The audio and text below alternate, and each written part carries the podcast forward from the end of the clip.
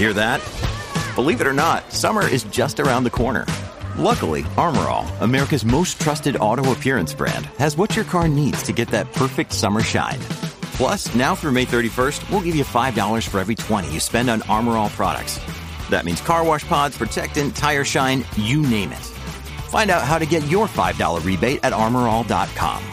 Armorall, less work, more clean. Terms apply.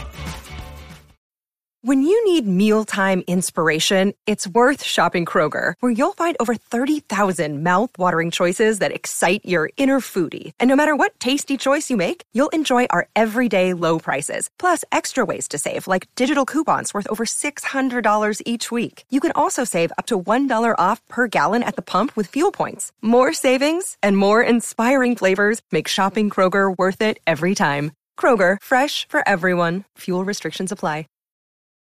From sponsoring cultural events to partnering on community projects, creating youth programs to supporting first responders, at MidAmerican Energy, caring about our community goes beyond keeping the lights on. It's about being obsessively relentlessly at your service. Learn more at midamericanenergy.com slash social.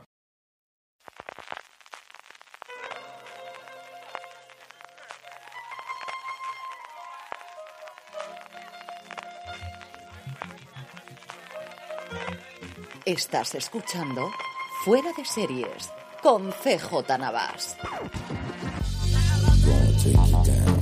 Bienvenidos a Streaming, el programa diario de Fuera de Series en el que un servidor, CJ Navas, te trae las principales noticias, trailers, estrenos y muchas cosas más del mundo de las series de televisión. Edición del lunes 5 de septiembre, empezamos con un poquito de follow-up con El Señor de los Anillos, Los Anillos de Poder, y es que Amazon este fin de semana lanzó una nota de prensa que no es algo habitual desde luego en la plataforma, sacando pecho diciendo que 25 millones, de hecho dicen que más de 25 millones de personas vieron la serie durante el primer día de emisión de la misma en la plataforma de Amazon. Son muchas, son pocas, han visto los dos episodios completos, vieron cinco minutos, se lo dejaron y se fueron a poner una review mal negativa. Eso solamente lo sabe Amazon. Lo único que tenemos es el número de 25 millones, que así en números gordos mm, parecen muchos. Por otro lado, cuando los comparas con los casi 200 millones de cuentas de Prime que tiene activas Amazon, pues tampoco parecen tantísimas. Es cierto que es solo para el primer día, veremos cómo se calienta. Por mi parte deciros que a mí me han gustado mucho, mucho, mucho los dos primeros episodios, especialmente el segundo, y que como os comentaba la semana pasada, lo vamos a analizar todas las semanas en Universo Tolkien, que lo tenéis disponible ya en cualquier lugar donde me estéis escuchando ahora mismo. Lo ahí, buscáis Universo Tolkien.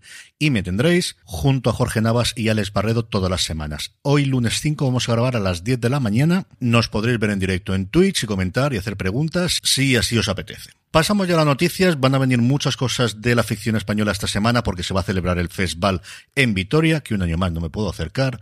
Algún día, algún día será, algún día será, pero lo que allí se comente se ha adelantado ya a tres media anunciando la nueva serie de Álvaro Carmona, el responsable de Gente Hablando, una serie que se emitió en, iba a decir la extinta Fluxer, pero todavía aparece por ahí Fluxer en algún lado de la 3 Player Premium, pero bueno, la extinta Fluxer de lo que originalmente fue, la que también vio nacer en su momento a Paquita Salas, y con la que a tres media en su momento siempre estuvo muy contenta porque consiguió una nominación a Mejor Serie Internacional. Pues bien, la nueva serie de Álvaro Carmona se va a llamar Déjate ver y va a estar protagonizada por Macarena Sanz, que va a interpretar a Ana, que ha sido durante los últimos años la ayudante de Basil, uno de los artistas más famosos del planeta y cuya identidad es un misterio para el gran público. Pero ahora que ha comenzado a desaparecer, deberá enfrentarse cara a cara con un mundo con el que siente que no acaba de conectar. Junto a ella estarán Irene Minovas, Joana Margós, Ramón Barea, Óscar Ladoire, Miki Esparvé, Iván Masagué, César Tormo, Carlos Librado Nene o Alba Rivas. En el apartado de fichajes, otro nombre importante que se une a la nueva temporada de Black Mirror, Rob Delaney, el co-creador y coprotagonista de Catastrophe. A Sharon Horgan la tenemos actualmente haciendo una serie tremendamente divertida en Apple TV Plus, pero hace mucho tiempo que al menos yo no sabía nada de Delaney, que va a aparecer, como os digo, en la sexta temporada de la antología de Charlie Brooker para Netflix. Y una noticia de cancelación, Rutherford Falls, la serie de Peacock, que tenía bastante buenas críticas en Estados Unidos, cancelada después de dos temporadas.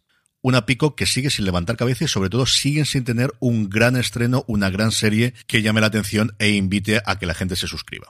Y terminamos con dos noticias de industria. La primera de ellas relacionada con los semis, que recordemos será la madrugada del próximo lunes al martes en Estados Unidos, no la madrugada del domingo al lunes como es habitual, porque empieza la NFL, porque empieza la Liga de Fútbol Americano Profesional. NBC, que es la cadena a la que por turno le toca emitir los semis este año, tiene el partido de fútbol americano del domingo por la noche. Con la audiencia que hace eso y con lo complicada que son las audiencias a día de hoy en lineal, no van a renunciar y por eso se pasan los semis de la noche del domingo a la noche del lunes. Pues bien, el Hollywood Reporter se ha hecho con un correo que ha emitido la Academia a los distintos nominados de las categorías que se darán en la gala principal, pidiéndoles que por favor pongan por escrito en un máximo de 350 caracteres a quien quieren agradecer su premio para de esa forma, según dicen ellos, les pueda salir un discurso de agradecimiento desde el corazón y que no tenga que estar pensando si se han olvidado de alguien. Este texto aparecería sobreimpreso mientras ellos dan el discurso y a mí la verdad es que no me parece ninguna mala idea. Junto con ellos la academia les recuerda que tienen 45 segundos para hacer las gracias, que por favor no se pasen de tiempo y que a ellos no les gustan, de hecho dicen que ellos odian tener que poner la sintonía para tirar a la gente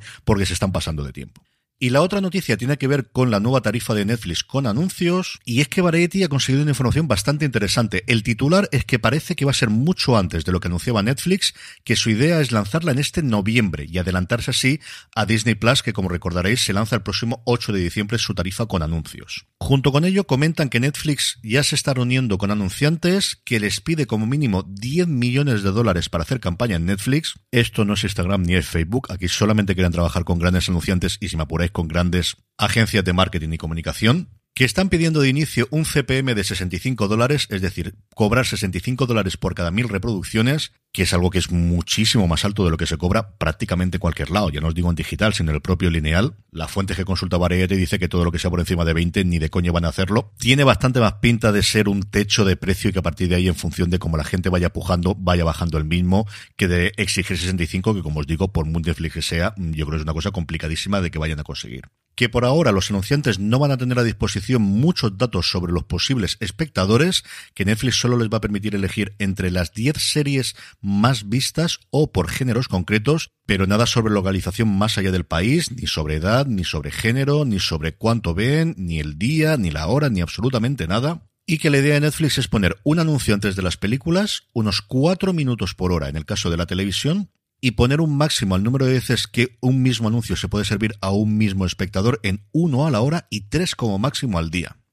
Veremos cómo evoluciona la cosa, si finalmente lo debutan en noviembre y sobre todo cómo queda la escala de precios de Netflix con la incorporación de esta nueva categoría. En trailers, dos cositas. Por un lado, Netflix ha presentado un avance de Copenhagen Cowboy, la nueva serie de Nicholas Winding Refn, la serie que el director de Drive creó en su Dinamarca natal y rodó allí. Es el primer proyecto que dirige en su país de origen en los últimos 15 años después de largarse a Estados Unidos.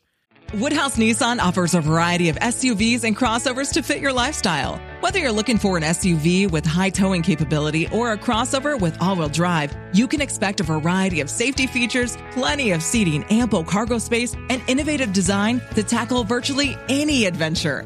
Explore the Nissan lineup of SUVs and crossovers featuring Rogue, Rogue Sport, Kicks, Murano, Pathfinder, and Armada. Visit one of our two Nissan locations or shop online at woodhouse.com. Y si la veis es exactamente lo que podéis imaginar de una serie de Nicolas Winding para Netflix. Sus colores de siempre de neón, sus imágenes absolutamente loca, aquí con muchos cerdos, pues una nueva locura de este hombre que le siguen pagando hacer estas cosas. Y por otro lado, Prime Video que ha presentado el primer teaser de The English, que posiblemente sea la inglesa si se traduce aquí en España, una serie protagonizada por Emily Blunt, en el que una dama inglesa, el personaje interpretado por Emily Blunt, se une a un explorador para atravesar el oeste americano buscando llegar a la ciudad de Hoxham, Wyoming, donde hay una serie de extraños y macabros asesinatos. Todavía no hay fecha de estreno, pero teniendo en cuenta que ya tenemos el teaser, yo no creo que se vaya más allá de dos o tres meses. Hablando de estrenos, cuatro tenemos hoy y uno de ellos también curiosamente es del oeste. Movistar Plus nos trae Billy el Niño, la nueva serie de Michael Hirst, el creador de Vikingos, que narra la historia real detrás del mito de Billy el Niño, desde su infancia como hijo de inmigrantes irlandeses hasta sus primeras experiencias como vaquero y pistolero en la frontera norteamericana. TNT nos trae la sexta temporada de Chicago Med, HBO Max hace lo propio con la sexta temporada también de Ricky Morty, y lo más curioso es AMC que nos trae Luther, pero no la Luther que todos conocemos con Idris Elba y Ruth Wilson, sino el remake francés de la serie británica. Y terminamos como siempre con la buena noticia del día y es que para los aficionados a Los Soprano tenéis dos días que marcar en el calendario. Los próximos 17 y 18 de diciembre se va a producir la primera convención oficial organizada por Warner Brothers de Los Soprano. Habrá paneles, entrevistas, preguntas y respuestas con la audiencia, concursos, posibilidad de conseguir autógrafos o fotografías de tus personajes favoritos y muchas más cosas. Y por ahora ha confirmado su asistencia Eddie Falco, Dominic Chanés, Aida Turturro, Vicen Pastore, Federico Castelluccio, David Proval y sobre todo y fundamentalmente David Chase. ¿Aprovecharán la convención para decir algo de esa supuesta serie precuela? Pues desde luego, mejor sitio que este va a ser complicado que lo encuentren. Con esto terminamos por hoy, no sin antes recordaros que os paséis por Universo Tolkien para escuchar a Jorge, a Alex y a un servidor hablando de los dos primeros episodios de El Señor de los Anillos, los Anillos de Poder. Gracias por escucharme, volvemos mañana, recordad, tened muchísimo cuidado y fuera.